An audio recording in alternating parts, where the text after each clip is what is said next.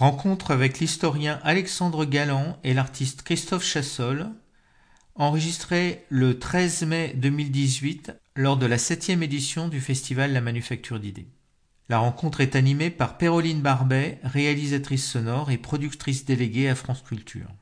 Bien, bonjour à tous et merci d'être présents pour cette, euh, cette dernière journée de la manufacture d'idées, d'avoir bravé le froid, d'être d'oser sortir de la maison pour, euh, pour venir pour cette rencontre euh, matinale.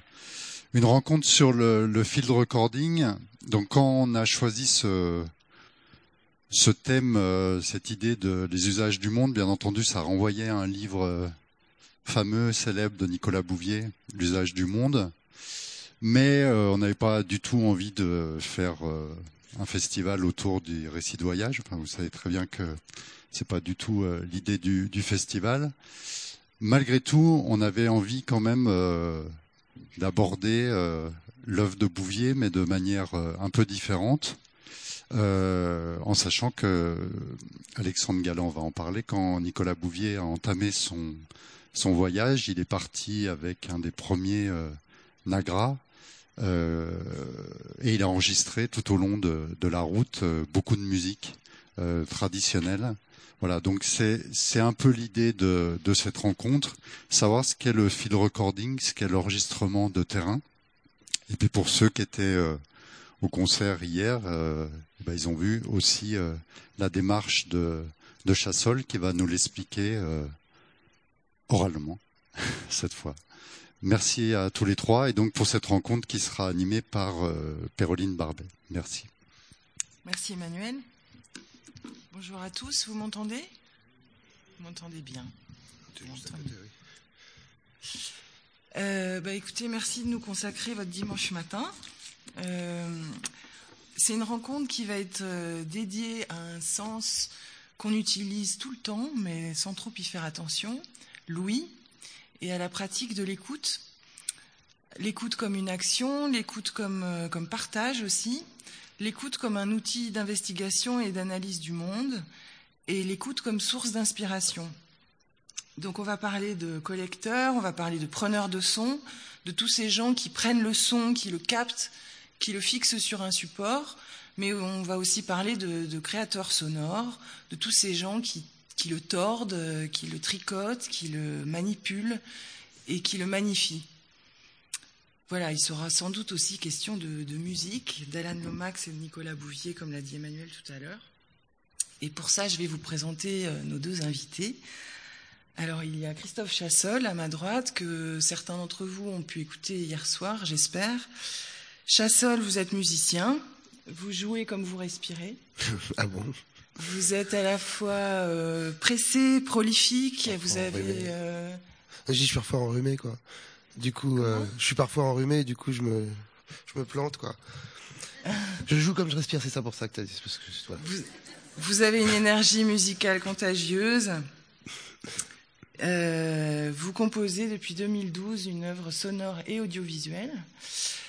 Euh, qui commence souvent par un voyage, un voyage pendant lequel vous choisissez une destination, vous y passez du temps avec votre équipe, vous êtes plusieurs, euh, vous observez, vous enregistrez, vous filmez aussi, et avec tous ces sons, ces images, ces traces de votre voyage, vous rentrez chez vous et vous composez.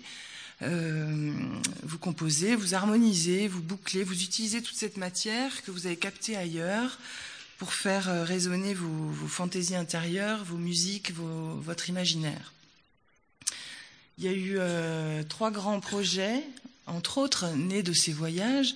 Il y a eu euh, Nola mm -hmm. qui, est, euh, qui, a été fait à la Nouvelle-Orléans, auprès de musiciens en particulier. Euh, il y avait des fanfares de, de la Nouvelle-Orléans, des brass bands, des, des poètes, les bruits de la ville.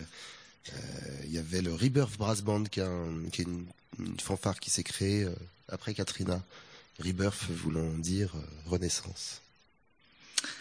Il y a eu India More aussi, qui a été fait en 2012 à Calcutta. Ouais, et, et. La ville la plus dégueulasse d'Inde. C'est très très sale. La ville, euh, la ville. La plus vieille ville d'Inde, elle est sacrée, mais. La ville des morts aussi. Ouais, on y va pour stopper le cycle des, des réincarnations, tu sais. On, on, Les corps sont jetés dans le Gange en feu. Et euh, ouais, je, je suis allé filmer là-bas euh, des, des amis, des amis euh, chanteurs, percussionnistes, flûtistes. Voilà, et puis il y a eu Bixon que vous avez vu hier, euh, qui est né de ce voyage en Martinique. La Martinique qui, euh, euh, était aussi un voyage familial, hein, peut-être un projet plus intime, plus personnel. Euh, oui, alors enfin oui, je j'ai aux Antilles de- depuis toujours. Comme- Enfin, mes parents étaient originaires des, de Martinique, mais ab- euh, avant ce film, pour ce film, je voulais aller au Brésil en fait. Je suis parti au Brésil faire un repérage et puis, en fait, je sais pas, je regardais, euh, j'écoutais les, les voitures, euh, les, les musiques qui sortaient des autoradios, les, ce que sifflaient les gens, la tête des gens, les leur euh, leur physique, les odeurs et tout m'a rappelé la Martinique. En fait, ça ressemble, ça y ressemble vachement en fait. Euh, ouais, musicalement, les odeurs, euh, les gens, les têtes. Et euh, du coup, je suis allé en Martinique puisque je connaissais. euh, En fait, ce qu'on a sous son sous ses yeux, on le on le voit pas tout de suite. Et donc, je, me suis dit, il faut que je fasse un film sur la Martinique parce que euh, je parle le créole déjà, je parle la langue. Et puis, je me rendais compte que on avait une image un petit peu pas très complète de la culture antillaise, disons, en France, euh, en métropole. Et donc voilà, c'était pour rendre compte de tout ça, et puis pour m'attaquer au carnaval que je n'avais jamais vu. Alors, on peut dire aussi que vous animez des chroniques sur France Musique, des chroniques passionnantes, où là, vous faites plus euh, passeur de musique, pédagogue. Euh, vous proposez de réécouter quelques grandes œuvres de la musique contemporaine et vous les ouvrez un peu comme vous ouvriez un moteur de voiture, vous le désossez et puis euh, vous expliquez comment, comment ça a été fait, quels sont les grands ressorts de cette œuvre. C'est très court mais très Ouais, dense. assez court. Ouais. C'est les jeudis euh, sur France Musique. ouais. Jeudi à matin. 8h53, voilà. Vous avez quoi 5 minutes, 7 minutes Ouais, je dépasse tout le temps, mais en fait, c'est très dur. De, il faut une, il faut une idée euh, par euh, par chronique. Et li- oui, l'idée, c'est de faire un peu tomber les les hiérarchies euh, que suppose euh, la grande musique classique. voilà, donc bon, c'est juste de la musique, c'est juste des. euh, on peut l'écouter comme on écoute euh, n'importe quelle autre chose. Et euh, donc j'essaye de trouver euh, ce qui moi me fait que je vais retourner sur ces œuvres, que je vais les écouter en boucle, que je les adore. J'essaye de trouver euh, le point précis qui fait que que j'ai envie de les réécouter tout le temps et j'essaie de le, le transcrire. Le, le, le plus important, c'est bon, dans ce truc de radio, c'est les extraits que je choisis. Et puis, euh, tu vois, l'en- l'enchaînement de ces extraits et, et puis trouver une sémantique, enfin, trouver un vocabulaire qui puisse euh, ne pas faire peur. Donc là, là, là, on sent qu'il y a une préoccupation euh, de, de, de, de transmission ou de, de passeur dans votre travail, aussi bien sur scène que dans les différents. Bah oui, parce que les gens ils veulent souvent garder la, la, la culture pour eux et tout. Enfin, ils- non mais c'est vrai, c'est vrai. Parce que moi j'ai des trucs, je sais pas, j'y ai eu, accès euh, grâce à la, la télévision quoi. Euh, Par exemple la musique contemporaine, j'étais au conservatoire de, de mes 4 ans à mes 20 ans, personne ne m'a parlé des co- de compositeurs contemporains. Enfin, je veux dire que il faut aller découvrir les choses toi-même si on veut les, les connaître. Alors moi c'était à la télé, euh, c'était ce qui s'appelait Antenne 2, où il y avait des, des musiques, des, des concerts de musique contemporaine à 3 heures du matin. Bon voilà, je les enregistrais euh, à la VHS, mais sinon personne n'en- personne ne, personne ne transmet comme ça, ne donne ses connaissances comme ça, tous gratuitement. tu vois? Donc bon, voilà, oui, c'est un petit souci que j'ai. Voilà, et puis on retrouve dans vos chroniques euh, certains artistes qui sont aussi dans le, dans, le livre d'Alexandre Galland, Field Recording. Donc euh, je présente euh, Alexandre Galland, qui est donc tout aussi prolifique que Chassol, mais dans son monde qui est plutôt celui de l'université. Euh, Alexandre Galland, vous êtes docteur en histoire, euh, en art et en archéologie. Vous vous passionnez pour ces rapports qu'il y a entre l'art et, la nature, et c'est peut-être ce couple nat- nature-culture que vous avez en commun, cet intérêt pour, cette, euh, pour ce rapport, pour ces liens artistiques et intellectuels entre nature et culture que, voilà, que vous pouvez vous retrouver avec Christophe Chassol. Vous êtes aussi conférencier, vous intéressez aux questions d'anthropocène et d'écologie, des thèmes qu'on retrouve souvent dans ce festival.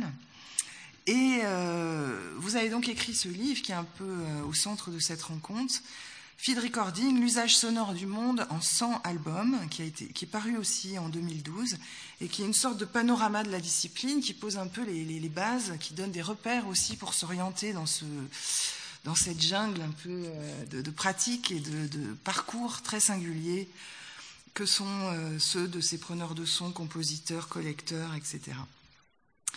Voilà, vous êtes venus avec des extraits sonores euh, qui vont émailler nos échanges et qui vont servir un peu de, de, point, de support de discussion. Donc on va aussi pouvoir plonger un peu dans ces, dans ces œuvres auxquelles vous nous introduisez dans le livre. Alors on va commencer un peu de but en blanc comme ça, et rentrer dans le vif du sujet. Est-ce que vous pouvez nous parler de cette discipline euh, du field recording? Qu'est-ce que c'est que ce domaine, que ce terme, cet anglicisme un peu barbare de field recording? Et pourquoi est-ce que vous avez préféré ce terme à celui de paysage sonore, par exemple, qui peut peut-être un peu plus courant, un peu plus répandu? Euh, Oui, merci. Bah, bonjour à toutes et à tous, et merci Emmanuel pour l'invitation à Péroline pour la préparation d'entretien et à Christophe pour euh, le concert d'hier soir. Euh, donc euh, pour cette question qui peut paraître assez vaste, je vais essayer d'être simple. Donc je vais directement me débarrasser de l'anglicisme et parler d'enregistrement de terrain. Comme ça, ça m'évitera de mal prononcer ce, double terme en anglais. alors de quoi il s'agit? Il s'agit donc de, toute une série de pratiques. Alors il s'agit en aucun cas l'enregistrement de terrain dans d'un genre musical. Il s'agit vraiment d'une pratique, c'est un outil qui consiste à enregistrer des sons dans toute une série de contextes, pour toute une série de, fonctions. On va en voir quelques exemples aujourd'hui.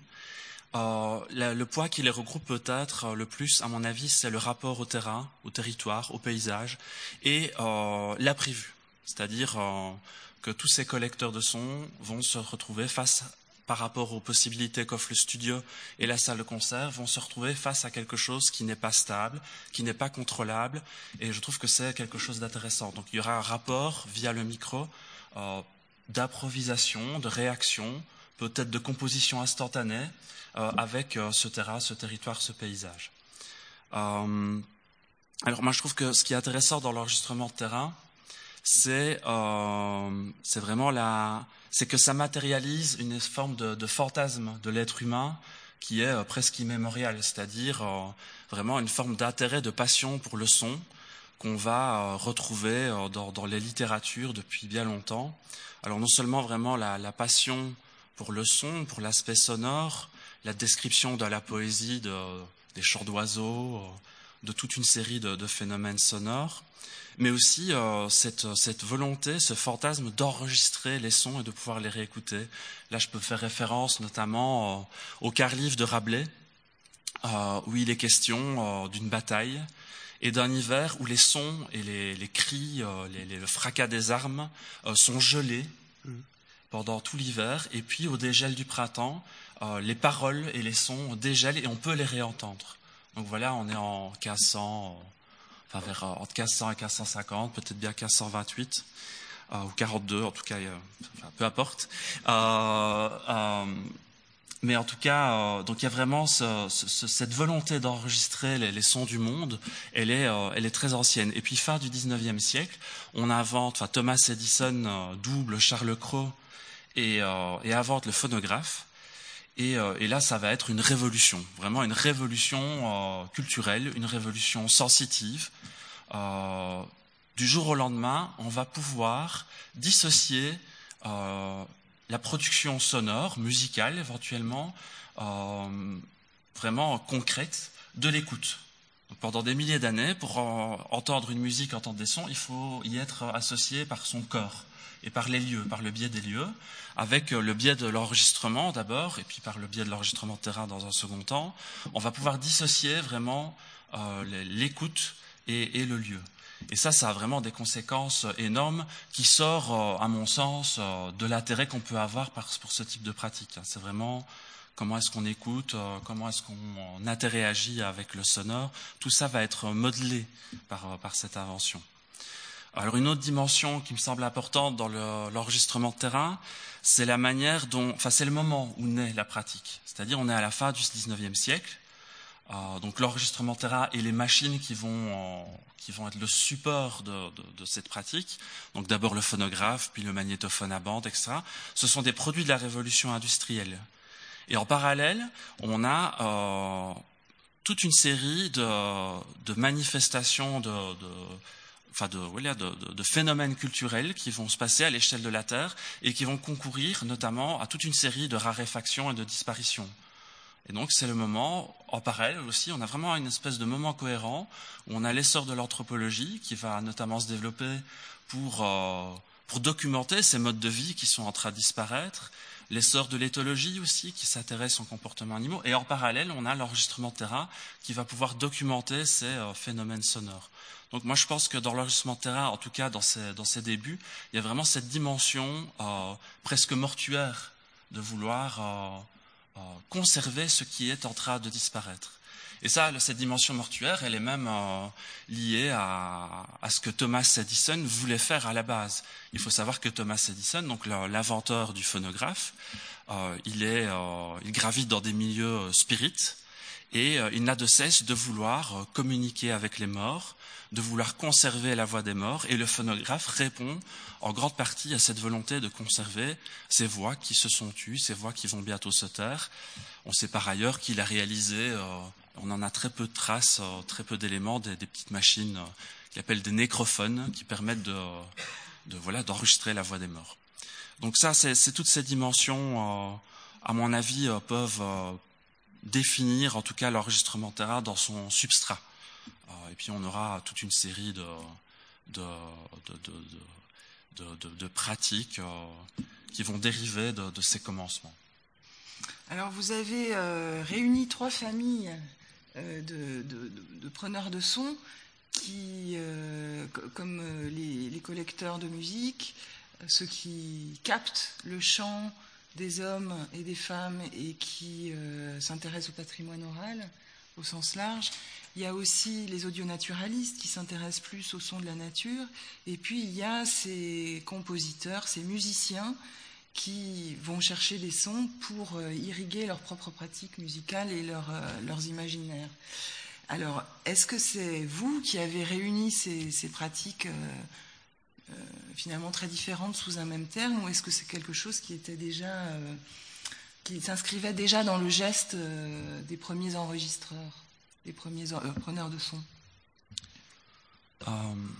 Pour, cette question-là, donc moi la, cette tripartition que, que, je propose dans le livre, elle est vraiment, elle est plus de mon fait et c'est vraiment, comme je le dis, c'est une proposition.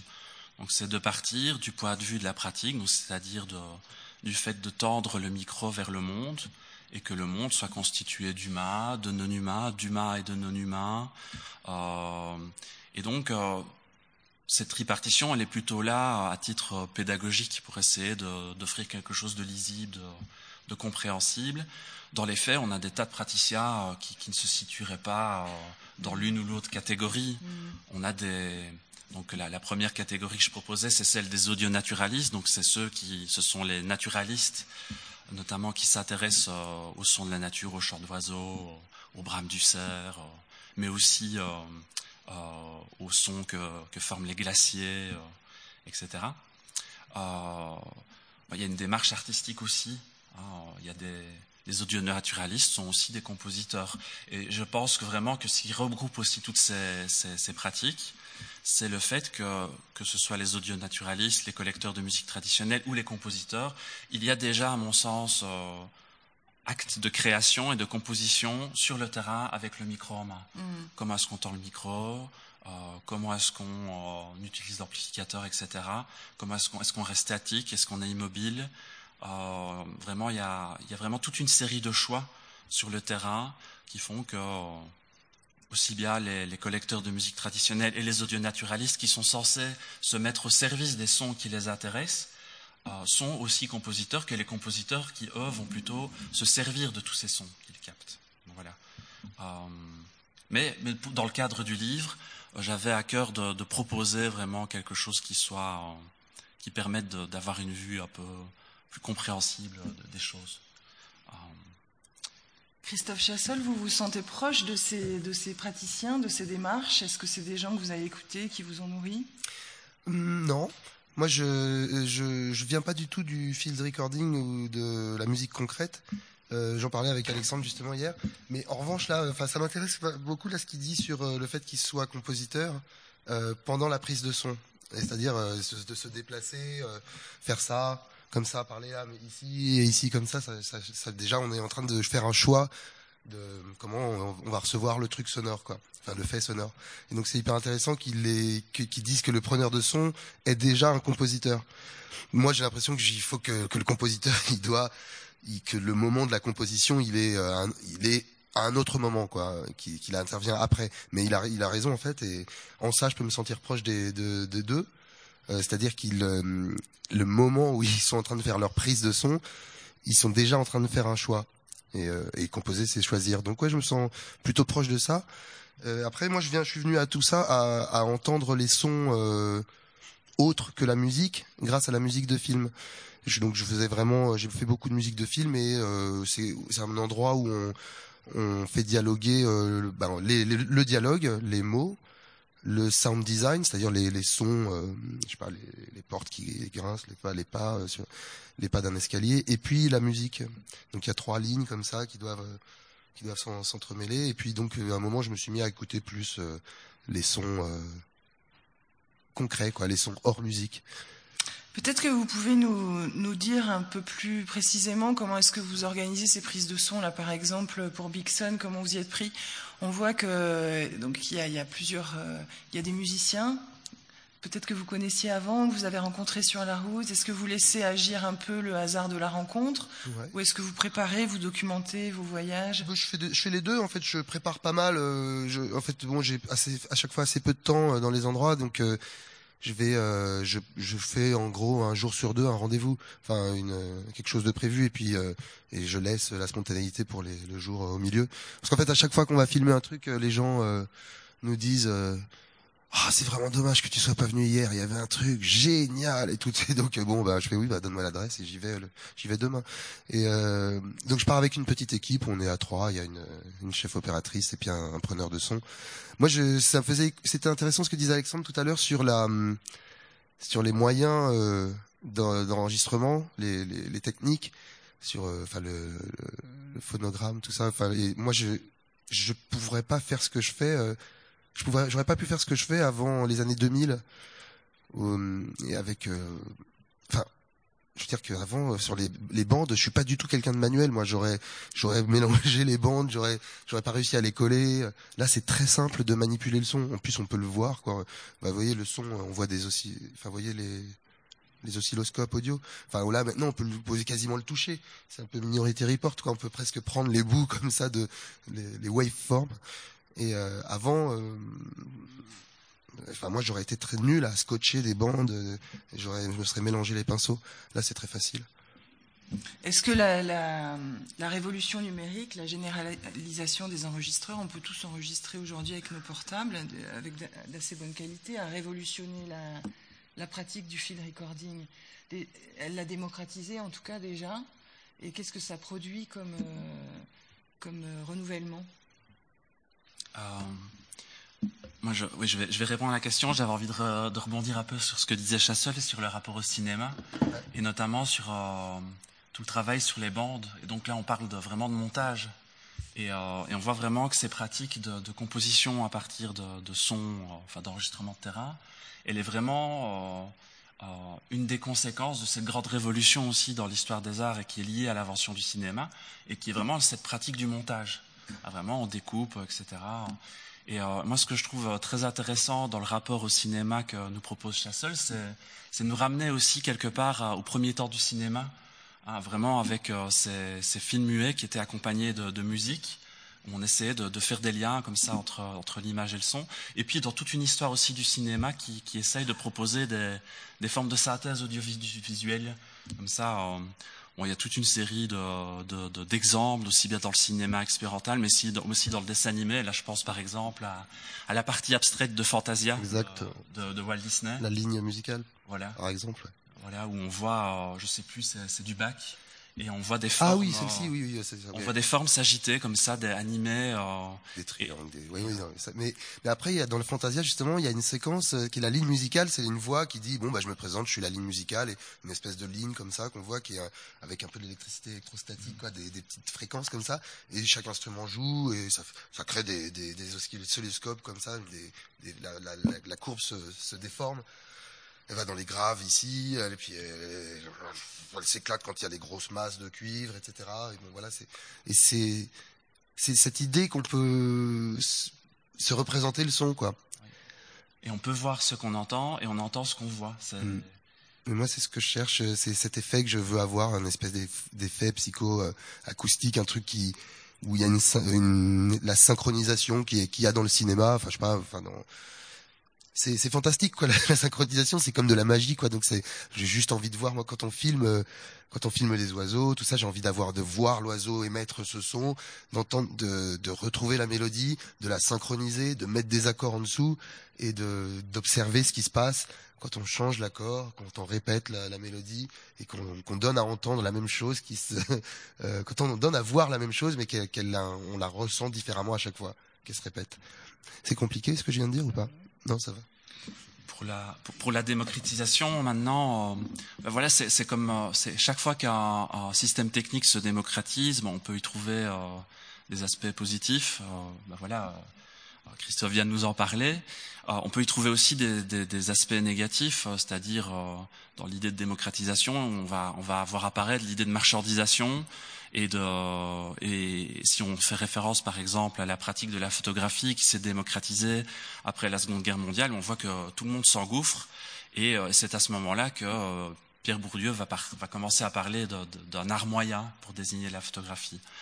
Alors bon, tout ça est très discutable, mais je pense que c'est quand même euh, euh, intéressant de savoir que c'est pas parce qu'on a son téléphone et qu'on enregistre qu'on a qu'on fait quelque chose d'intéressant.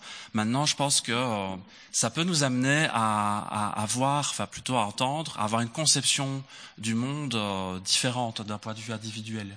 Maintenant, est-ce que c'est partageable Ça, c'est une autre question. Parce que je... Excuse-moi, je pense à l'impression que ça commence quand on classe quand on décide d'un classement, quand euh, on a enregistré deux sons avec son portable ou n'importe quoi, et qu'on décide de les mettre euh, en relation dans un classement qu'on va faire, quand on va nommer les choses aussi. Et quand on nomme son enregistrement, qui s'appelle plus euh, fichier AAA1001, et que tu dis bon bah tiens forêt de tel truc. Euh, enfin, tu te fais ton classement et que tu les mets en relation les uns avec les autres. Et puis après, le montage, c'est encore un, autre truc. Mais, ah mais c'est nous, on a le même truc avec la démocratisation du, du home studio. Le home studio, c'est le studio d'enregistrement, mais euh, à la maison, donc euh, avec juste un ordinateur, un clavier ça s'est démocratisé. Les gens qui allaient en studio enregistrer des disques avant, c'était que des gens qui étaient des musiciens chevronnés, expérimentés. Ça s'est démocratisé pour le meilleur et pour le pire. Il y a des, enfin, je pense que en vrai, c'est pour le mieux, en fait, je pense forcément un peu. Moi, une, démarche qui, me plaît beaucoup, euh, qui est liée à cette démocratisation, c'est il y a toute une série de, pratiques de, cartographie sonore et qui se font de manière collective. C'est-à-dire que euh, des gens se, réapproprient la manière dont, euh, dont, les territoires où ils vivent sont, représentés. Alors, sont représentés par le biais du son, et on a toute une série de, sites sur Internet. On peut aller cliquer euh, dans le monde entier et voir des enregistrements qui ont été faits par, euh, par des tas de gens dans le monde qui ne sont pas spécialement des, professionnels. Et ça permet d'avoir vraiment, bah, c'est un équivalent un peu de, de, de, de, de, Google Images, enfin, les, cartes où on a des images comme ça associées. Mais je pense que ça peut être un outil de réappropriation de la manière dont, dont, dont, dont on aime, dont on apprécie les, champs des territoires auxquels nous sommes associés. Il y, a beaucoup, il y a de plus en plus de gens qui produisent des sons ou des travaux sonores. Par contre, les réseaux de diffusion de ces, de ces œuvres ne sont pas toujours euh, aussi développés, malheureusement. Euh, on va peut-être euh, revenir aux pionniers, à Nicolas Bouvier, dont on a parlé tout à l'heure, avec cet enregistrement que Alexandre nous a amené, qui nous parle du, geste, euh, du geste du collecteur.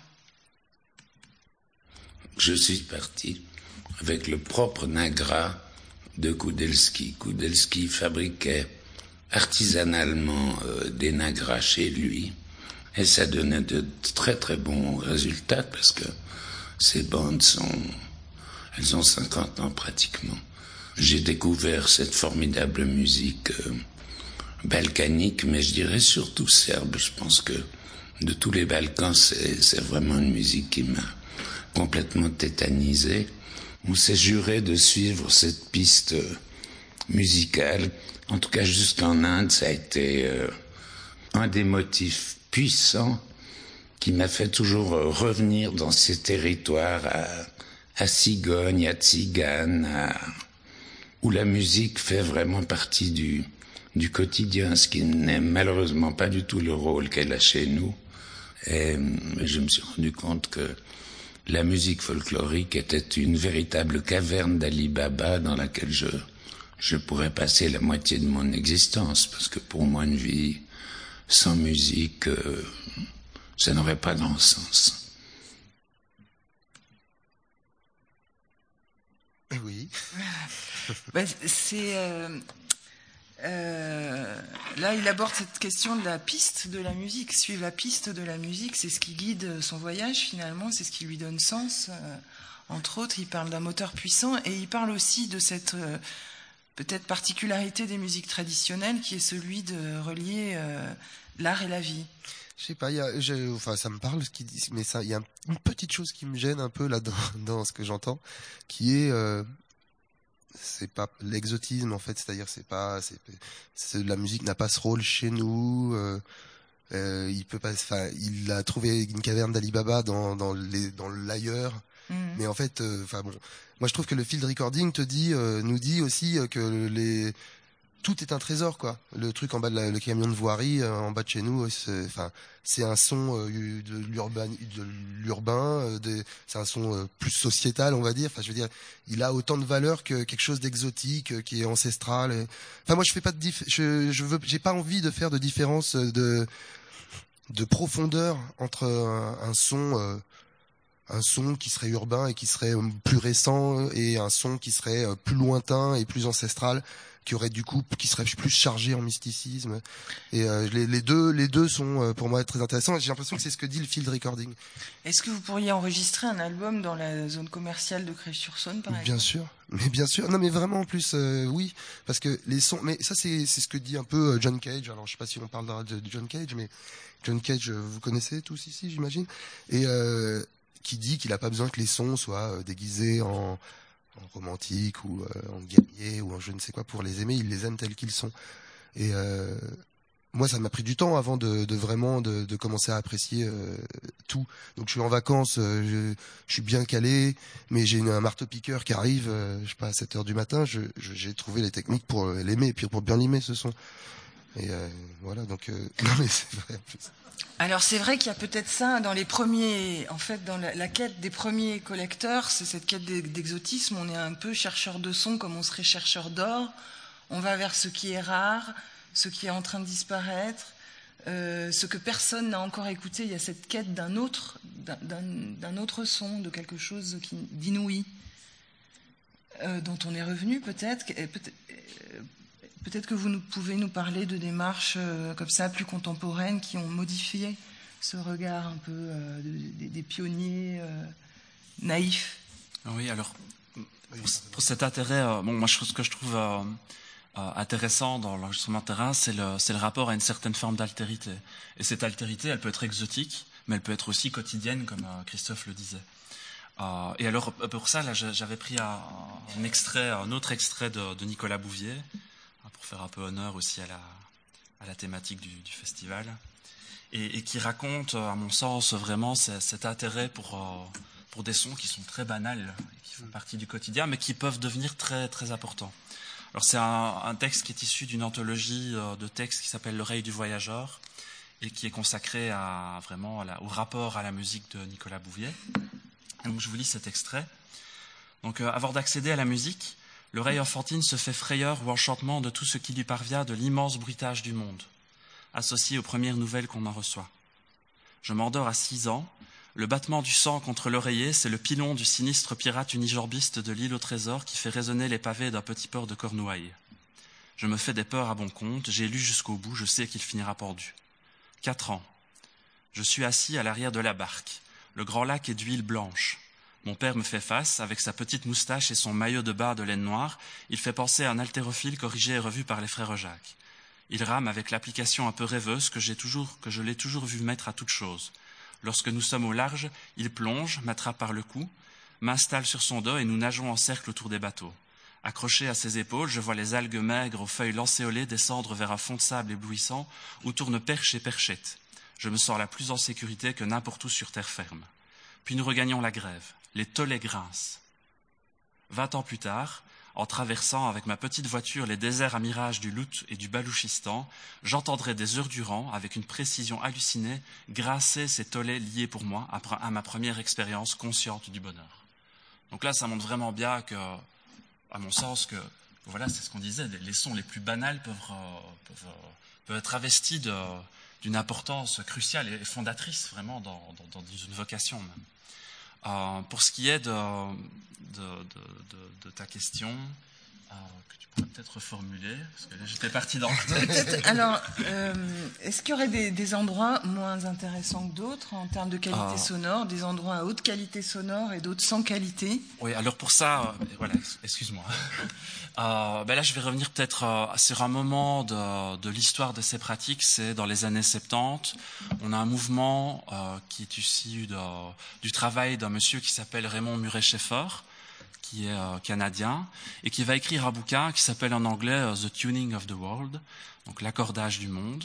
Ça a été traduit en français sous le titre Le, paysage sonore, le monde comme musique, je pense, euh, chez un éditeur dont il y a pas mal de bouquins ici, qui s'appelle White Project. Et donc en fait, lui, il s'est intéressé vraiment à la définition de ce que c'est le paysage sonore, de, de, la manière dont ça peut être un enjeu artistique. Euh, mais il y a, euh, et je pense que ça, on est, pas mal à en revenir, il y a vraiment un enjeu presque éthique dans la définition du sonore euh, de la part de Raymond Muret-Schaeffer. C'est-à-dire qu'il va définir des, des, paysages sonores comme étant positifs et d'autres comme étant négatifs. Donc il va vraiment valoriser les sonorités naturelles, on est à la période de l'essor de l'écologie, et il va totalement rejeter les sonorités d'origine humaine, ce qu'on peut appeler l'anthropophonie, euh, et définir que c'est du bruit et que le bruit n'a pas de place dans la composition musicale. Bon, ça c'est quand même. Euh, je pense qu'on en revient et que même si on est très euh, au fait euh, d'écologie, euh, et c'est enfin, mon cas, je pense que justement il faut s'intéresser à tous les sons, comme John Cage nous y rejoignait. Et c'est pour ça que je pense que, pour revenir à la question, il n'y a pas de, de lieu. pas de meilleur lieu, quoi. Voilà, voilà c'est justement, il faut aller euh, mettre le nez là où ça. De toute façon, le mot meilleur euh, n'a aucun sens. Euh, jamais, en fait. Non, mais c'est vrai, en vrai. en vrai, il y a eu compétition, meilleur, il n'y a pas de. Enfin, c'est juste le meilleur pour qui, pour quand. Enfin, en fait, peut-être par rapport à la diffusion, en fait, par rapport au partage. Tu parlais d'altérité, mais ces sons-là, qu'est-ce qu'on en fait, en fait? C'est quoi le, c'est quoi le but? C'est quoi le qu'est-ce qu'on veut en faire, comment on veut les partager. Alors si c'est pour les partager, euh, pour arriver à les partager sur une grande radio et faire comprendre aux gens que euh, on peut écouter euh, des sons concrets et, les, on peut s'intéresser à tous les sons, ben il faut peut-être le mettre en forme pour qu'il puisse passer à la radio, pour qu'il puisse être entendu par des plus jeunes ou des gens qui sont pas directement intéressés par ça. et à ce moment-là, le meilleur endroit sera peut-être, je sais pas, un collège tu vois, où par exemple comme ça les jeunes pourront entendre quelque chose qui est familier et, se rendre compte que bon bah voilà. donc le meilleur endroit d'un, le meilleur terrain pour un, un, recording, il dépend de, je dirais de la de la hum, nature, de de l'envie qu'on a de, enfin de, ça dépend de comment on veut partager cet enregistrement. Je pense. Demande. Bah, pour moi, il y a aussi l'idée vraiment d'un apprentissage de, ce que c'est le monde. Euh, voilà, quelque chose de très simple, c'est que quand on a le, casque et le, micro euh, enclenché, on n'entend pas la, on n'entend pas la même chose que si on est sans casque. Et là, on se transforme euh, en forme, enfin, on, devient une forme de cyborg quelque part. Et presque, euh, quand on s'intéresse à, à, tous ces sujets, on pourrait presque dire de cyborg éco-sensible. C'est-à-dire qu'on va se, rendre sensible à des manifestations sonores, discrètes, parfois, parfois même inaudibles par, par notre oui, euh, sans, cette adjonction euh, technique. Et moi, je trouve que ça, c'est vraiment intéressant. Et c'est aussi dans ce sens-là que je pense qu'il n'y a pas de terrain euh, sans intérêt. Euh, alors, si on rejoint cette, ligne de, l'écologie, ben moi, il y a un bouquin qui m'a pas mal marqué euh, l'année passée. C'est le bouquin d'Anat Singh qui s'intéresse à la possibilité de vivre dans les ruines du capitalisme. Hein, quand on voit tous, ces terrains, ces territoires, ces paysages dévastés, pollués, etc.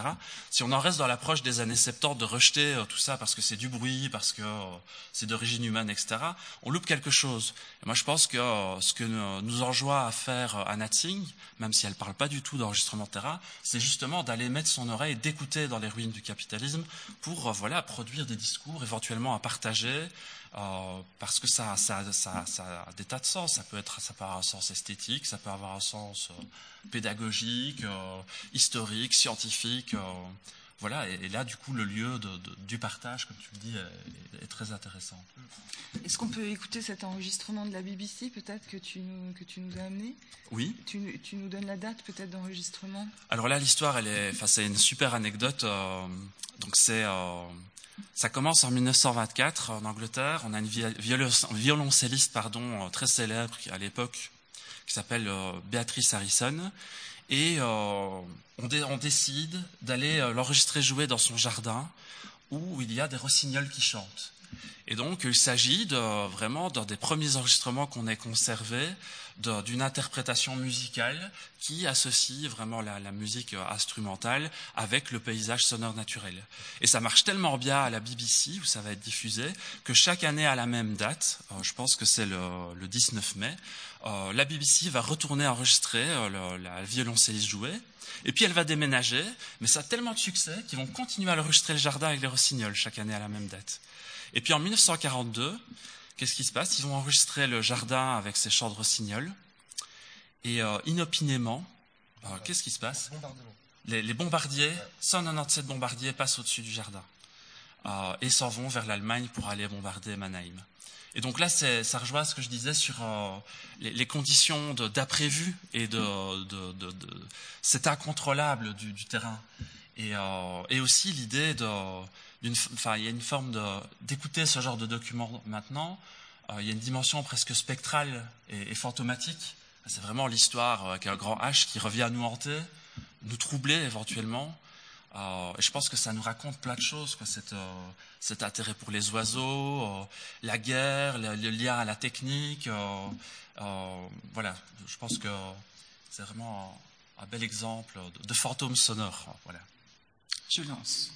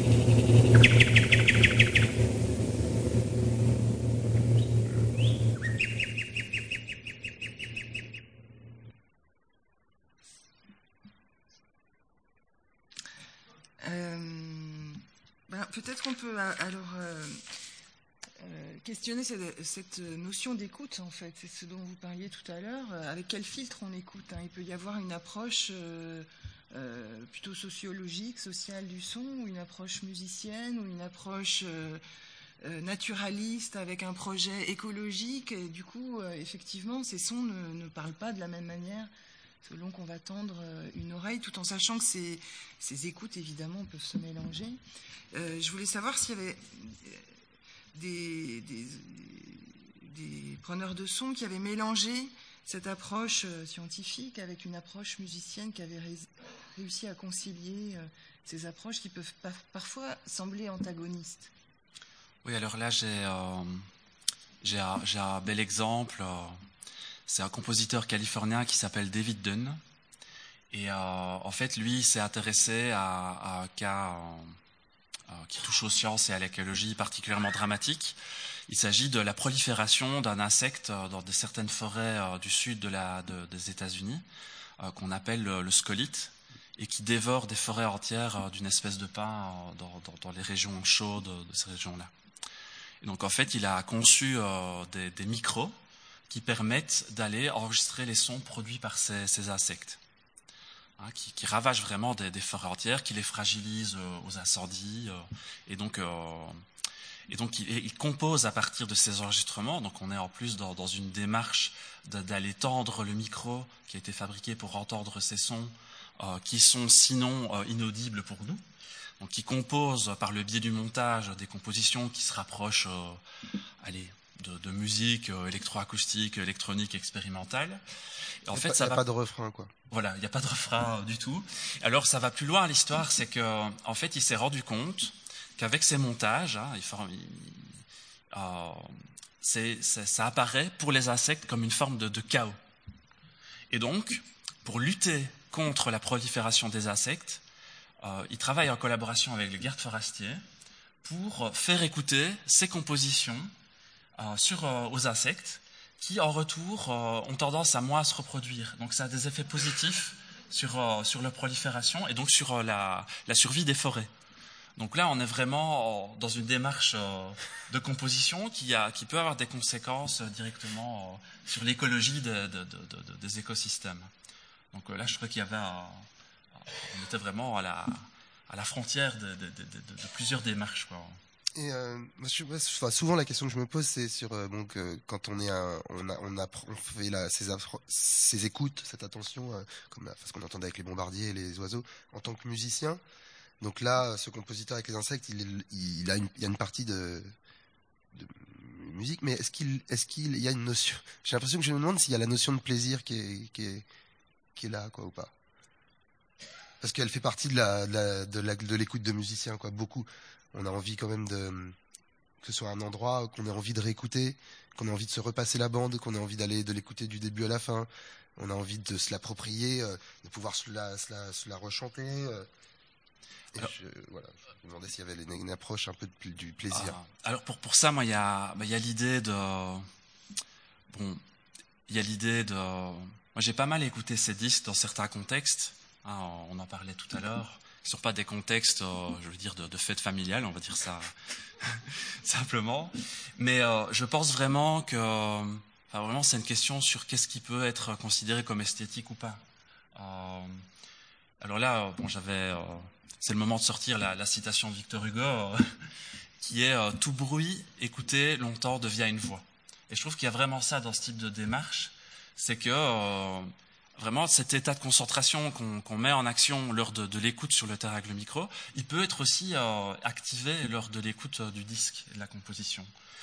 Euh, pour moi, il n'y a pas vraiment de différence entre la composition du point de vue de l'écoute et du plaisir de cette composition avec des, des, stridulations d'insectes et une composition de John Cage qui va, qui va, qui va d'un point de vue sonore être très proche de, cette composition-là, que ce soit de John Cage ou un autre. Et alors aussi, euh, ce que je voulais dire, c'est euh, moi ce que j'aime bien aussi dans, dans, ce que ça met en jeu, c'est euh, la, la, différenciation, cette différenciation un peu classique entre la notion de, de beau et, et, de sublime aussi. Donc c'est-à-dire euh, le beau qui serait euh, un artefact mmh. artistique créé par l'homme. vraiment est contrôlé par l'homme, tandis que le sublime, là, c'est voilà, c'est le paysage, c'est le romantique allemand qui va s'enthousiasmer pour, pour une tempête, pour un pic rocheux dans, les Alpes. Et donc, je pense que ces, compositions qui mettent en scène ces enregistrements de terrain euh, nous, reconnectent aussi avec ce, éventuellement avec ce sentiment de sublime. Ah, on a toute une série de compositeurs qui vont composer avec des sons de tempête, etc. Euh, et alors, ce sont des compositions qui, qui, qui, qui n'essayent pas de reconnecter avec le romantisme allemand, hein, c'est pas ça, mais, mais je pense qu'il y a cette dimension du, du, sublime qui entre en compte et qui peut expliquer le, plaisir qu'on peut éprouver. Mais je, le répète, dans, dans un certain, cadre, le cadre de, du, du, concert, de la performance sonore, de l'écoute attentive au casque, euh, euh, et pas euh, spécialement voilà, dans un cadre social. Mais, mais, pourquoi pas? Moi, j'ai déjà fait écouter souvent le, certains enregistrements qui sont assez bluffants de, du Bram du Cerf, de, de, Marc Namblard, à, à, mes gamins, à d'autres gamins et ça les épate totalement. Quoi. Donc là, l'idée de partage, elle peut aussi su, sur, surgir. Voilà. Peut-être qu'on peut aborder un, un, un, peu plus profondément cette question de, de composition aussi. Alors, vous, Chassol, vous parlez beaucoup d'harmonisation du réel, de musicaliser les voix. Euh, vous utilisez ce terme que vous avez forgé, je crois, d'ultrasonique. Ah oui, oui. comment, comment vous travaillez alors cette matière bon, sonore? Comment, comment Il y a des techniques euh, assez vieilles, musicales assez vieilles, hein, d'harmonisation de, de, du discours. C'est-à-dire, bon, euh, c'est très simple, c'est euh, chaque syllabe est une hauteur de son, donc euh, on la trouve, on retrouve la, la note et, et je j'enregistre. Donc, je sais pas, enfin que puis-je vous dire euh, Que puis-je vous dire Que puis-je vous dire Que puis-je vous dire Que puis-je vous dire Voilà, ça nous donne une, une mélodie. Et donc, euh, je, je, mélodifie un peu tout ce que j'entends. Moi, j'ai été élevé euh, par un saxophoniste qui, qui me, mon père me nous disait quoi qu'on joue. Euh, depuis tout petit, il nous disait quoi qu'on joue, il fallait qu'on dise les notes. Donc, euh, quoi que je jouais, j'associais un son et, et, sa note. Donc voilà, ce qui fait que aujourd'hui, ma soeur et moi, on a été élevés comme ça, et donc on a Enfin, c'est comme ça pour beaucoup de musiciens qui sont qui ont une bonne oreille où euh, un son arrive et il dit le nom de la note en fait. Mm. C'est-à-dire que j'entends euh, bon quand il y a je sais pas un klaxon ou n'importe quoi qui arrive, euh, j'entends do si j'entends les j'entends ces noms là. Ça s'est forgé, ça s'est mis comme ça dans ma tête donc c'est assez facile de relever les le, le, le, la mélodie du discours. En tout cas, c'est très facile de voir la courbe que fait une voix surtout si je l'actionne, après je peux ne pas actionner le truc et, et, et euh, juste ne, ne, pas écouter quoi. Je peux entendre sans écouter, mais euh, si je si je si je porte mon attention, je vois la ligne euh, mélodique et, et j'entends le nom des notes. Donc euh, voilà ce que je fais. Ça c'est une technique que, Bartok ou Janacek faisaient dans les années 20. Il euh, y, a, y, a, deux compositeurs que j'aime beaucoup qui sont euh, Hermeto Pascoal, un compositeur albinos euh, brésilien de génie, qui a fait en 92 un album qui s'appelle euh, Festa dos Deus et dedans il y a une petite fille avec sa mère euh, dans un qui prennent leur bain, il y a un discours de président, il y a un commentateur de match de foot et tout ça est harmonisé, mélodifié, c'est c'est magnifique. Et Steve Reich aussi en 88 avec euh, Different Trains où il harmonise il mélodifie le, des voix de rescapés des camps, de, de gens du, de la compagnie Amtrak qui prenaient des qui de, de trains aux États-Unis, de sa gouvernante de l'époque. Euh, donc moi voilà, je prends cette technique qui existe et euh, ça, on arrive en 2005 et là il y a YouTube qui arrive et donc j'ai euh, accès à plein de vidéos. Et euh, je me rends compte, enfin j'ai l'habitude de bosser avec un logiciel de musique ou pour faire des musiques de films où j'importe les films dans, dans, mon, dans mon logiciel et je peux et, et composer de la musique en synchronisation avec l'image. Mmh. Donc et tout d'un coup je peux avec avec YouTube tout d'un coup je peux euh, amener euh, toutes les vidéos que je veux, tous les gens que je, les compositeurs, les réalisateurs que j'aime bien, les, leurs interviews, euh, toutes sortes de choses, je peux les amener pareillement dans dans mon logiciel et extraire la piste audio, extraire les, la, les voix et donc les considérer comme un matériau musical. Et donc à ce moment-là, je me mets à les, à les, à les triturer, à les découper, à les mélodifier, à voilà, me les approprier et, euh, et voilà en gros comment je travaille. Je... Quand vous dites que vous, vous entendez des notes quand les gens parlent ou quand, quand les oiseaux chantent, est-ce que ça, vous sous-entendez presque qu'il y aurait une mélodie naturelle du monde que le musicien viendrait révéler ou souligner ou... Ouais, révéler, ouais, on peut révéler des choses, sou- oui, souligner des passages. euh, bah après, euh, euh, c'est un peu, il y a, y a des limites à do ré mi fa sol la si do. Enfin, il y a 12 notes dans la musique occ- occidentale comme ça. Entre do et do dièse, il y y a une infinité de choses qui se passent aussi, mais elles ont pas de nom. Euh, mais euh, bon, en gros, on choisit, on triche un petit peu.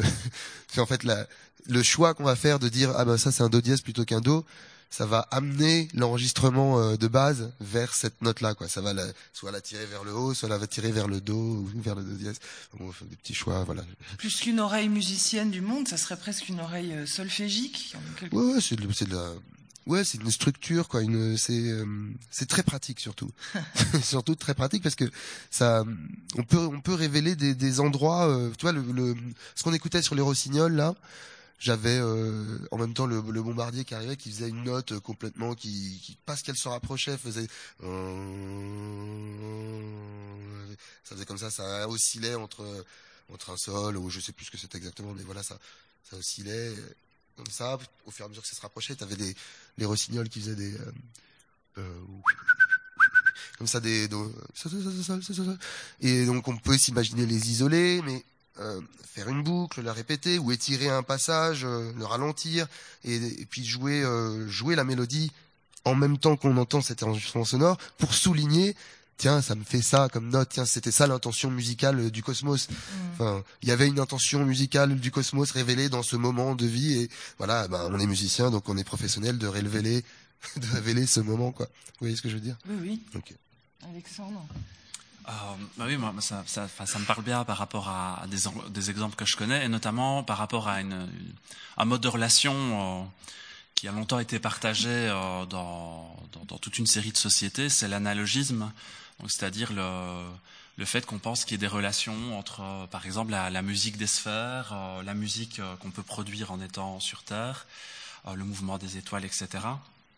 Et, euh, et donc c'est pour ça quand je parlais tout à l'heure de Sleeves, the tuning of the world, la- l'accordage du monde, euh, c'est de ça dont il s'agit, c'est l'idée qu'on peut euh, harmoniser le monde, enfin qu'il y a une harmonie du monde. Bon après Murray Schaeffer, je vous disais, qui, qui, qui- qui choisit, hein, il choisit les termes, ce que je trouve un peu un peu dommage. Hein, on partageait cette idée-là. Et par rapport à cette idée-là, il y a aussi Bernie Krause qu'on n'a pas encore cité. Ah, donc c'est un preneur de son californien qui depuis 50 ans a enregistré toute une série de paysages euh, sonores euh, à travers le monde. Et il est retourné plusieurs fois euh, aux mêmes endroits. Et donc on a vraiment avec son travail, ce sont des milliers d'heures d'enregistrement, des milliers d'espèces animales qui ont été collectées par le biais de, leurs cris, de leurs chants. Et il a pu documenter vraiment la disparition des paysages sonores naturels. Bon, ça c'est un aspect de son, son œuvre hein, qui, qui, est euh, tout à fait en phase à une époque où on nous apprend encore il y a quelques semaines euh, qu'en 15 ans, euh, en France, on a perdu euh, 50% des effectifs d'oiseaux dans les campagnes. Et alors un autre aspect de son travail, c'est vraiment le travail de, compositeur. Donc lui, il a théorisé l'idée de grand orchestre animal. Donc c'est vraiment euh, et bon, il a il a toute une casquette de de- d'acousticien, de, scientifique acousticien, et il s'est rendu compte, en tout cas c'est sa proposition, que dans un paysage sonore naturel, chaque animal euh, produit euh, un son qui a sa place. Et euh, il y a une forme de, de ben voilà, telle espèce animale va produire son chant à un certain moment de la journée, puis va laisser la place à un autre. Et du coup, il y a une forme d'équilibre dans ce paysage, euh, dans cet orchestre animal. Donc c'est vraiment, il y a une forme d'accord entre euh, espèces, entre, euh, entre sons, et en même temps une succession comme, euh, comme, comme dans une partition quelque part. Et euh, c'est pour ça qu'il euh, apportait euh, cette idée d'orchestre animal. Bon, c'est une projection qui, est, qui anthropomorphise un peu. le- Ouais, quand même, parce que ici, il est en train de se passer ce qui se passe. Juste, ils sont pas là à se dire tiens, tiens, les rossignols, je te laisse la place. Mais mais il y a quand même cette idée que l'évolution a permis une forme de distribution et d'équilibre entre ces, toutes ces manifestations Ouais. sonores. De répartition dans le spectre aussi. Voilà. Euh, c'est une, c'est une- c'est une vision un peu mystique euh, du monde, euh, quand même, que de penser qu'elle elle serait harmonieusement musicale. Bah, je pense qu'on a, on a besoin de, de visions mystiques du monde. C'est- C'est c'est plutôt sympa, des visions mystiques du monde. tout en ayant, dans, tout en regardant à l'esprit qu'il s'agit de, du mythe. Quoi. en fait, le, mot accord, un accord en musique, c'est c'est pas forcément un, un accord. on n'est pas forcément d'accord. Un accord n'est pas forcément consonant, quoi. Il peut être dissonant. C'est-à-dire que c'est pas parce qu'il y a le mot accord que c'est juste la superposition des, des, choses. En fait, c'est juste la superposition des hauteurs. Mais un accord peut être se passer très mal. Donc il peut y avoir le chaos.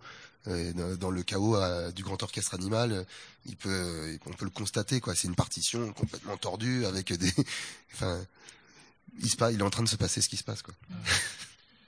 Par, par, rapport à cette idée de mysticisme, ça me fait penser à l'idée de peut-être de cette idée que euh, l'enregistrement de terrain, l'écoute de l'enregistrement de terrain, peut nous aider dans une euh, voilà dans une société occidentale qui a un peu mis la nature euh, de côté, mm. qui l'a chosifiée, euh, qui l'a vraiment instrumentalisé. Il y a, il y a peut-être par le biais de l'enregistrement la possibilité de, de, contribuer à une forme de réanimation du monde et vraiment de, de, de réanimation dans le sens de, de redonner de l'âme aux choses du monde. Mm. Voilà. Et ça, je trouve que c'est une idée intéressante et que l'enregistrement de terrain peut être un outil qui peut nous aider à, à ça aussi. Euh, je voulais m'arrêter sur un sujet ou une figure dont on a déjà beaucoup parlé, mais euh, qui est traité par les preneurs de son, les musiciens comme les collecteurs, c'est l'oiseau, le chant d'oiseau. Donc euh, vous ouvrez votre concert avec le chant des oiseaux de Martinique. Ouais. Peut-être qu'on peut réécouter un petit passage? Euh, bah, volontiers. On fait ça pour ceux qui n'étaient pas là hier. Je sais pas si vous étiez. On est là. Euh... C'est vrai que j'aime bien, euh, comme tu vois, c'était c'était bien quand tu t'as parlé de l'extrait avant qu'on l'entende. Moi, je préfère qu'on qu'on en parle comme ça. On se fait les, on se fait sa propre image et on, et ensuite on entend la, on, on entend ensuite parce que si on en parle après, je trouve qu'il y a l'extrait passé, on l'a déjà oublié en fait. Euh, mais là, c'était bien comme tu as décrit euh, les, les, bombardiers, les rossignols et tout. Donc là, par exemple, on est en Martinique. Moi, j'avais vraiment très envie de faire, euh, d'enregistrer les oiseaux. Voilà, je on a, je sais pas, on connaît Messian, le catalogue des oiseaux. C'est le, c'est un peu l'animal qui, qui fait, fait le plus de musique, quoi, qui, se rapproche le plus de la musique. Et donc bon, c'est c'est quelque chose qui, qui, est courant pour les musiciens d'écouter le chant des oiseaux. Et là, je voulais donc, euh, c'est très difficile de filmer un oiseau, de filmer le filmer en train de chanter. Et quand on n'est pas une équipe de docu animalier, et, euh, et de d'avoir une mélodie intéressante et et le, la, la, l'image qui correspond. Donc on a planqué tout ça, on a trouvé, euh, on a trouvé des merles. En plus, bon, quand j'étais plus petit, j'avais, euh, j'avais une histoire avec un merle euh, parce que j'avais un lance-pierre, euh, j'allais en, vacances en Martinique et j'avais essayé de tuer des, de tuer des, des, des, des, des merles. J'avais passé l'été à faire ça et j'avais finalement réussi à tuer une femelle avec mon lance-pierre. Puis le moment où elle est tombée à terre, j'ai, je me suis senti complètement débile. Je me suis dit, qu'est-ce que, que, je fais? Et Ça m'a resté ce truc-là. Et je me suis dit, tiens, je vais, euh, j'étais content de, de choper un, une femelle merle qui pour lui rendre hommage en fait. Et, euh, et donc j'ai euh, ces, trois, il y en a trois, ils sont sur un arbre. Il y a, c'est la femelle qui chante et il y a trois mâles autour. Et ce qui est drôle, c'est que voilà, donc j'ai, isolé cette boucle qui, euh, j'ai trouvé une rythmique qui est pas en quatre temps, mais qui est en trois, deux et trois, trois, deux, trois, etc. Et, euh, et j'ai longtemps après, j'ai joué ce spectacle beaucoup, et longtemps après, pendant, pendant un concert, j'ai entendu euh, des aboiements dans cette petite loupe. Mais je les avais pas du tout entendus, quoi. C'est ce qui est dingue, c'est que l'oreille se, mon oreille s'était focalisée sur euh, cette mélodie et tout ce qu'il y avait autour. Donc il y a ouh, ouh, ouh, ouh. Ça, c'est des espèces de colombes qui font ça. Et le merle, le merle fait mi fa la fa la fa fa si fa si. Euh, et puis ça recommence si, si bémol, si bémol, si bémol, mi fa la fa la fa fa si fa si. Et là, il y a des aboiements qui arrivent, et je les ai entendus très longtemps après. Donc voilà, ça s'appelle euh, les oiseaux.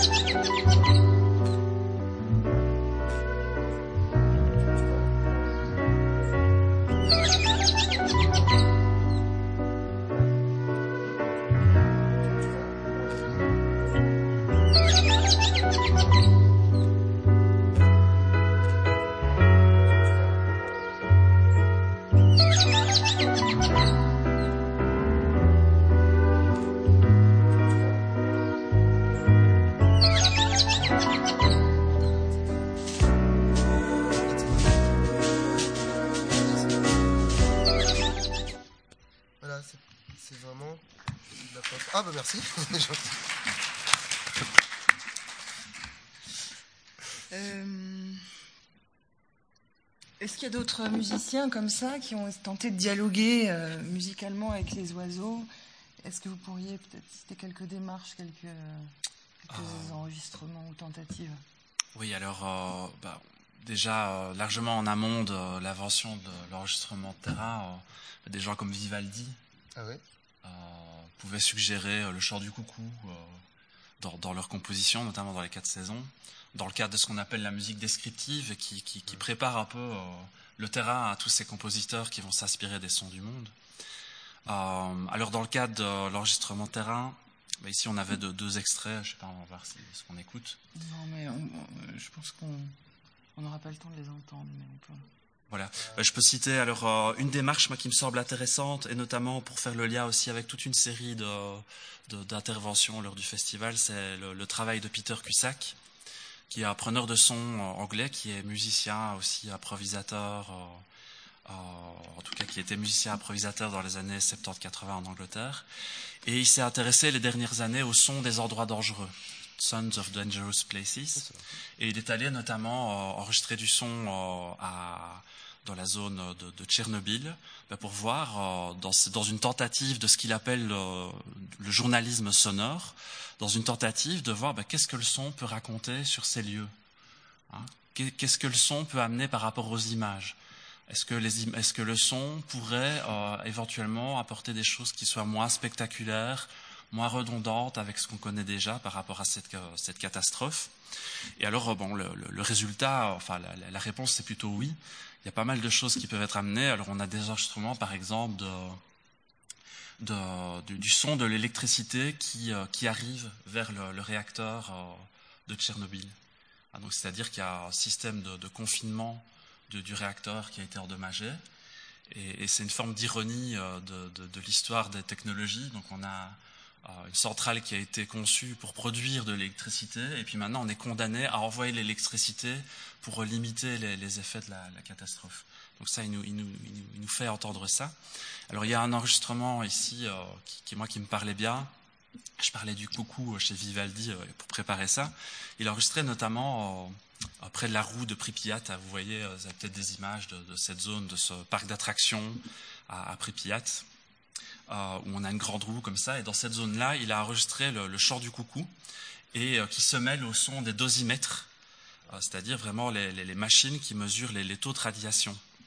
Alors, ça pourrait paraître artificiel, mais on sait, donc on a une association comme ça un peu étrange, comme tout à l'heure, entre les, rossignols et les, bombardiers.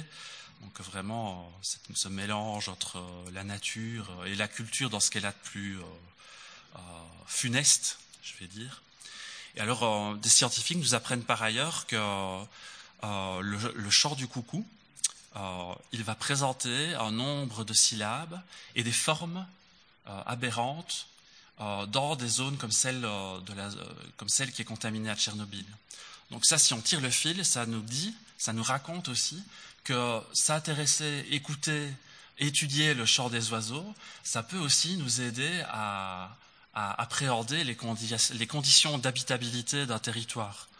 Ah, donc ça, c'est vraiment quelque chose. Euh, voilà, on a parlé pas mal de fois lors du festival euh, bah, de, la relation vivant dans le paysage, euh, de, la nécessité de, refaire, de recréer des catégories d'habitation de, territoire. Et, là, je trouve qu'il y a vraiment, par le biais du son, de l'intérêt au chant d'oiseaux, il y a quelque chose qui peut vraiment être intéressant. C'est l'enregistrement, c'est celui-là On peut écouter ça? Oui.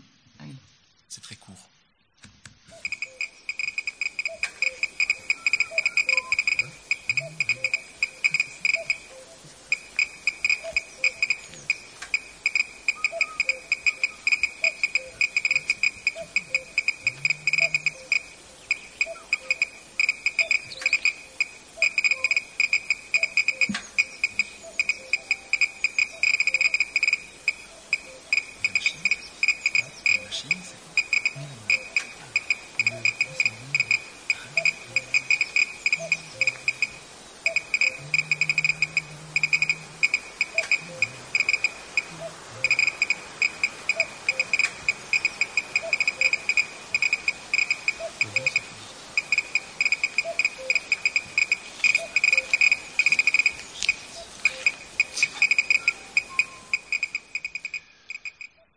Alors euh, avec euh, ces enregistrements ici, il y a quelque chose d'ironique, c'est que voilà le coucou, c'est l'oiseau qui est reconnu pour évacuer les œufs d'autres espèces pour y installer son, propre œuf.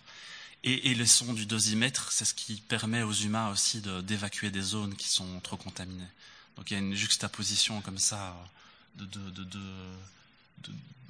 de, significations euh, qui amène de l'ironie dans, cette affaire. Il faut savoir aussi que le, chant du coucou dans le folklore euh, ukrainien, parce que Peter Cusack sur place s'intéresse à, ce type de son, mais il s'intéresse aussi aux histoires que racontent les gens qui sont retournés vivre là. Il enregistre des chants, des témoignages, donc il a vraiment une démarche euh, d'ethnographe, mais qui ne s'arrête pas à l'humain. Donc il va, il va vraiment, il élargit le spectre de ses intérêts. Et le chant du coucou, c'est vraiment, ça signifie le temps qui passe. Est-ce qu'il y, a des artistes, euh, enfin des, gens qui font du field recording, qui font du vrai collage, c'est-à-dire qui pourraient être pour dire quelque chose, justement, vont prendre, je sais pas, vraiment des choses qui n'ont pas lieu au même endroit, à la même, la même place, et les superposer ensemble? Euh, oui, alors là, on est plus proche du travail de la musique euh, concrète, mais dans, dans, son versant anecdotique. Je pense à un compositeur comme Luc Ferrari. Voilà, lui, il va, c'est lui qui a inventé le concept de musique anecdotique, parce que l'anecdotique, c'est euh, ben voilà, c'est le son du monde, ce sont des sons qui peuvent être banals, mais qu'il va triturer, agencer, avec. alors, il a souvent été critiqué dans les milieux un peu, un peu plus euh, académique de la musique euh, concrète, parce que lui, il laisse, euh, enfin, ses sons sont toujours reconnaissables, alors que d'autres compositeurs vont triturer le son au point qu'on ne reconnaît plus la source sonore. Et lui, on entend toujours, euh, par exemple, il a des, des, compositions. On est sur un marché euh, à Ronda, en Andalousie, et on entend les cris sur les marchés. Euh, et puis on entend vraiment de manière très subtile des répétitions, l'adjonction de, de drones, de boucles, etc. Mais d'autres sons, je veux dire, d'autres endroits. Par exemple, le marché avec euh, vraiment avec deux lieux quoi différents. justement, dans ce cadre-là, c'est dans les, anecdotiques, hein, suite des compositions. il a ajouté des, des, témoignages de femmes sur sur la condition de la femme, etc. Donc il, oui, il peut, il, peut y avoir des, télescopages comme ça qui, qui, essayent de produire du sens. Parce qu'il y a aussi les deux lieux différents ou deux temporalités, le passé, le présent, qui peuvent se mêler dans un travail de mixage. C'est la magie, euh, c'est une des possibilités infinies du son, c'est qu'on peut mélanger aussi les temporalités. Euh, vous, euh, Christophe Chassol, quand vous voyagez euh, en Martinique, est-ce que vous empruntez des, choses que vous voyez, que vous aimez là-bas, des traits culturels par exemple, que vous importez dans, votre travail musical? Qu'est-ce que vous empruntez à la Martinique que vous transcrivez dans un travail de, musical? Il y avait un intérêt, il y avait un intérêt particulier pour les percussions. Est-ce qu'il y a des choses que vous avez repris? Non, euh, pas vraiment en fait. Euh, j'ai l'impression que je pourrais, ça pourrait être, euh, c'est pas pareil partout, mais je fais le, à peu près le même travail partout, quoi. Mais mais c'est, mais ça change, ça change de fait. Mais mais là sur les Antilles, qu'est-ce que j'ai mis? Bah il y a le, il y a la langue, il y a le créole que j'aime bien, j'aime bien parler. J'aime bien cette langue et donc il y avait, il y a pas mal de, il y a des scènes sur un marché, il y a il y a quelqu'un qui nous explique le, un conteur qui nous explique l'origine du créole. Il y a des, il y a des, rappeurs et tout. Mais sur les, euh, il y a des, bon, il y a quelques rythmes comme des sortes de, de quadrilles ou, de, ou des begin ou des, euh, ou des mazurkas qui sont là, qui sont là un peu en dessous. Mais en gros, je fais, moi, j'essaie de, de prendre, de traiter euh, chaque élément, chaque matière comme, comme n'importe quelle autre matière. Donc, euh, c'est pas parce que je suis aux Antilles que je vais faire un truc avec du jazz caribéen, quoi. Je le traite comme avec un style que j'essaie de façonner à, à propre Mm. qui est euh, mes, mes vols successifs à Ennio Morricone, à, à Miles Davis, tout ça, voilà, je, on vole quoi. C'est quoi les emprunts à Morricone? Bah, c'est une façon de de- d'agencer les accords. Et il agence des ac- trois formes d'accords, euh, mineurs, majeurs, très simples, et, et puis des accords bon plus un truc plus barbare qui s'appelle les accords suspendus. Mais en gros, il a trois quatre sortes d'accords, mais c'est sa façon euh, de, de génie de les agencer qui qui fait qui fait tout.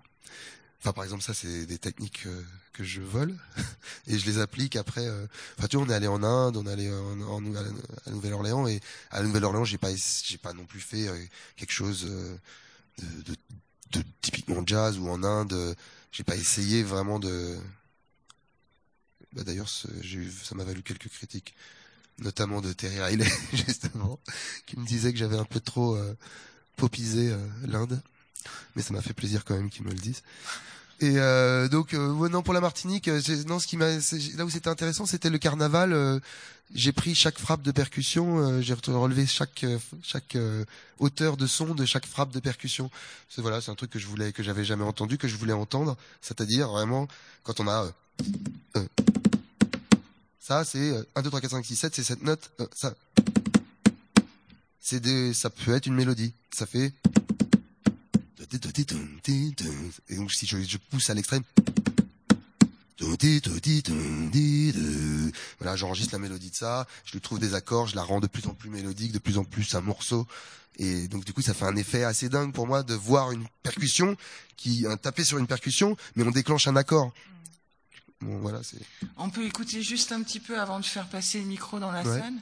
C'est le c'est le 2, vous Ah. vous êtes l'un ou le non, percussion celui-là. harmonique, ouais, c'est ça. うん。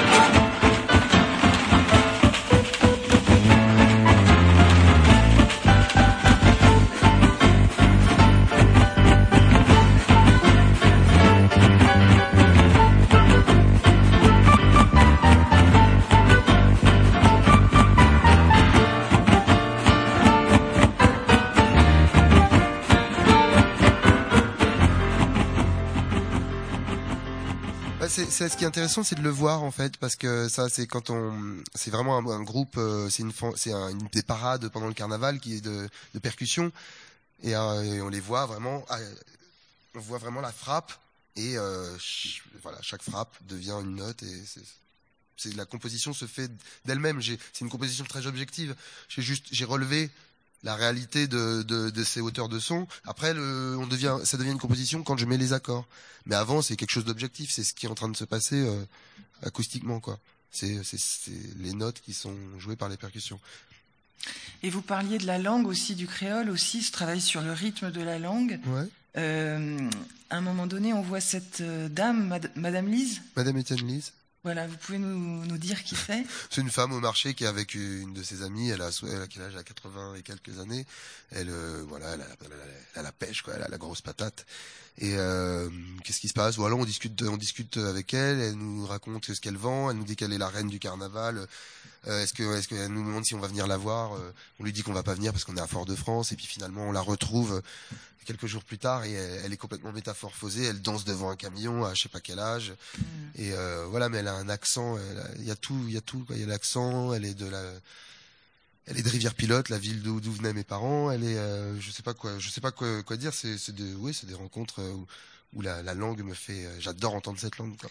Il y a Marviel qui devait venir, qui est un collecteur, aussi, collecteur d'accent, qui a beaucoup travaillé sur l'occitan et qui a tout un travail de collecteur et de, et de musicien aussi très intéressant. Je vous invite à aller écouter ces boîtes à accent. Bon, je crois que notre rencontre euh, arrive à terme. Je voulais juste vous rappeler donc le livre d'Alexandre Galland qui est là, l'usage sonore du monde, les vinyles et tout ça, qui sont à la librairie juste en bas. 9,99€. Merci à tous les trois. Juste euh, par rapport à la référence, euh, par rapport à la référence qu'a faite euh, Alexandre Alexandre Galland, le livre de Anna Singh qui s'appelle Le champignon de la fin du monde, c'est ça, est aussi à la librairie et c'est un peu un teasing. on espère pour l'année prochaine puisqu'on essaye de négocier l'avenue de, de Anna Singh. Voilà. Donc, ce sera une invitation. Vous venez d'écouter la rencontre avec l'historien Alexandre Galland et l'artiste Christophe Chassol, enregistrée lors de la septième édition du festival La Manufacture d'idées.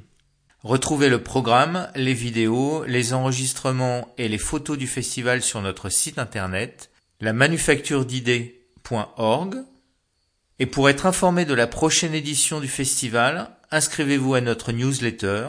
Vous pouvez aussi soutenir le festival en adhérant à l'association.